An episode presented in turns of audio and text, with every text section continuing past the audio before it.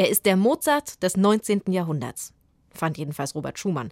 Aber wen meinte er damit eigentlich? Das klären wir gleich. Erstmal Hallo und herzlich willkommen zu unserem Podcast Zoom, Musikgeschichte und was sonst geschah. Hier bekommt ihr skurrile Anekdoten und Geschichten aus der Welt der klassischen Musik. Jede Woche eine neue Folge, die wir rauspicken für euch aus dem Radioarchiv von BR Klassik. Ich bin Christine und heute geht's um Felix Mendelssohn, der Mozart des 19. Jahrhunderts eben.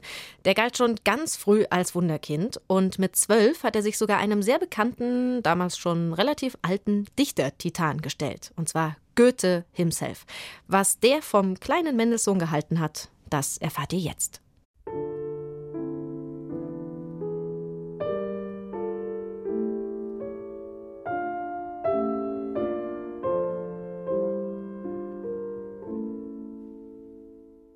Goethe kam nach einigen Minuten wieder ins Zimmer und hatte mehrere Blätter geschriebener Noten mitgebracht. Der anwesende Musikkritiker staunte. Eine Sternstunde der Geschichte der Musik ereignete sich da im November 1821 in Weimar. Ludwig Rell Stab wurde Augenzeuge, wie ein alternder Dichter Vergnügen daran fand, einen zwölfjährigen Knaben auf die Probe zu stellen. Da habe ich einiges aus meiner Manuskriptensammlung geholt. Nun wollen wir dich prüfen. Der Knabe mit den feinen Gesichtszügen und langen braunen Locken zeigte sich kaum beeindruckt. Wirst du das hier spielen können? Goethe legte ein Blatt auf das Pult. Es war Mozarts Handschrift, traute der anwesende Musikkritiker seinen Augen nicht. Ob es uns Goethe sagte oder ob es auf dem Blatte stand, weiß ich nicht mehr.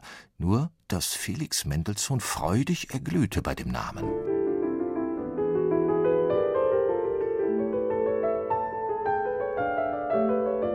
Diesem Knaben schien keine Prüfung zu schwer. Felix Mendelssohn spielte fehlerlos vom Blatt. Er war mit seinem Lehrer Karl Friedrich Zelter, Leiter der Berliner Singakademie, im bürgerlichen Beruf Maurermeister, zu dessen Brieffreund Goethe nach Weimar gereist. Die Familie war in Berlin geblieben und wartete auf Post. Der Vater des Wunderkindes, Abraham Mendelssohn, war immerhin einmal als Briefbote im Namen Karl Friedrich Zelters dem Weimarer Dichter begegnet. Nun las er die Briefe seines Sohnes. Alle Nachmittag macht Goethe das streichersche Instrument mit den Worten auf Ich habe dich heute noch gar nicht gehört, mache mir ein wenig Lärm vor. Und dann pflegt er sich neben mich zu setzen, und wenn ich fertig bin, ich fantasiere gewöhnlich, so bitte ich mir einen Kuss aus oder nehme mir einen. Dass seine Figur imposant ist, kann ich nicht finden. Er ist eben nicht viel größer als Vater. Doch seine Haltung, seine Sprache, sein Name, die sind imposant. Einen ungeheuren Klang der Stimme hat er und schreien kann er wie zehntausend Streiter.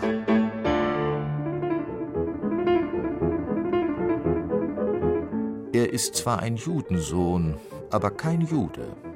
Der Vater hat mit bedeutender Aufopferung seine Söhne nicht beschneiden lassen und erzieht sie, wie sie's gehört. Es wäre wirklich einmal Eppes Rohres, wenn aus einem Judensohne ein Künstler würde. Mit diesen Worten war Goethe der Besuch durch Karl Friedrich Zelter angekündigt worden. Felix der Glückliche? Aus ihren Kindern Fanny und Felix, Rebecca und Paul, sollte etwas werden, das hatte Abraham Mendelssohn früh beschlossen. Als Bankier hatte er es zu Wohlstand gebracht. Sein Vater, Moses Mendelssohn, war als armer Jude von Dessau nach Berlin gewandert, um ein Philosoph zu werden. Bildung hieß das Zauberwort im protestantischen Preußen. Bald ließ Abraham Mendelssohn seine Kinder taufen und fügte dem Namen des Philosophen ein Bartholdi hinzu.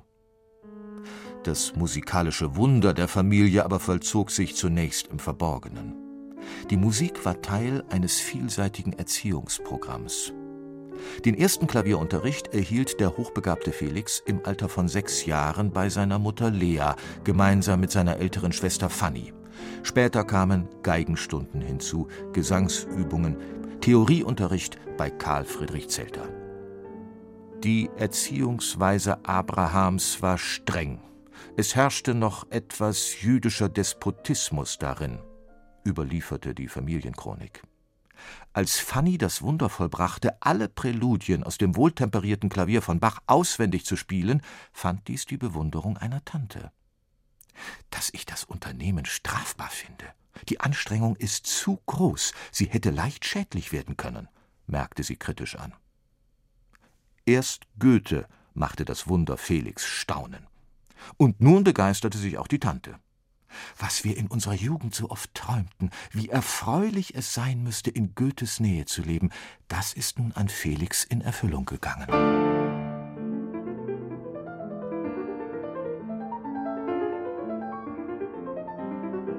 Der zwölfjährige Felix sitzt einige Tage später bei seiner zweiten Prüfung im November 1821 wieder am Flügel in Goethes Haus in Weimar.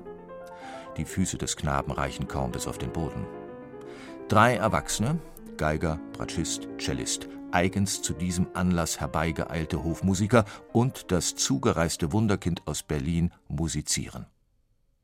Nachdem sie ein Klavierquartett des jungen Genies gespielt haben, schicken sie den Knaben vor die Tür.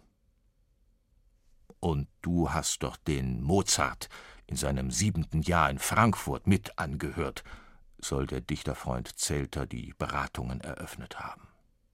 Ja, soll der Hausherr erwidert haben. Damals zählte ich selbst erst zwölf Jahre und war allerdings, wie alle Welt, höchst erstaunt. Der jugendliche Goethe hatte mit eigenen Augen erlebt, wie der kindliche Mozart mit einem Tuch über den Händen Cembalo spielte und außerdem die Tonhöhen von Uhren und Glocken bestimmte. Was aber dein Schüler jetzt schon leistet, mag sich zum damaligen Mozart verhalten wie die ausgebildete Sprache eines Erwachsenen zu dem Lallen eines Kindes. Wer aber kann sagen, wie ein Geist sich in der Folge entwickeln mag? Soll Goethe dem Lehrer des zweiten angehenden Mozart prophezeit haben. Bei mir ist das Auge vorwaltend, bekannte Goethe seinem Freund Zelter einmal. Musik kann ich nicht beurteilen. Der junge Musiker besuchte ihn wieder und widmete Goethe bald eine Komposition. Ein Klavierquartett in H-Moll.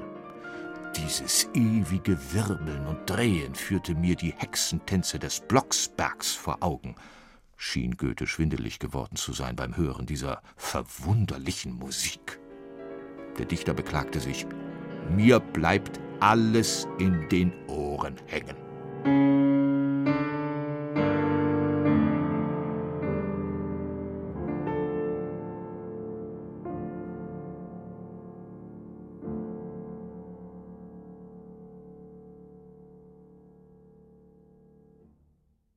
Tja, da war er offensichtlich noch nicht ganz so weit, der gute Goethe. Das war eine Musikgeschichte von Wiebke Matischok.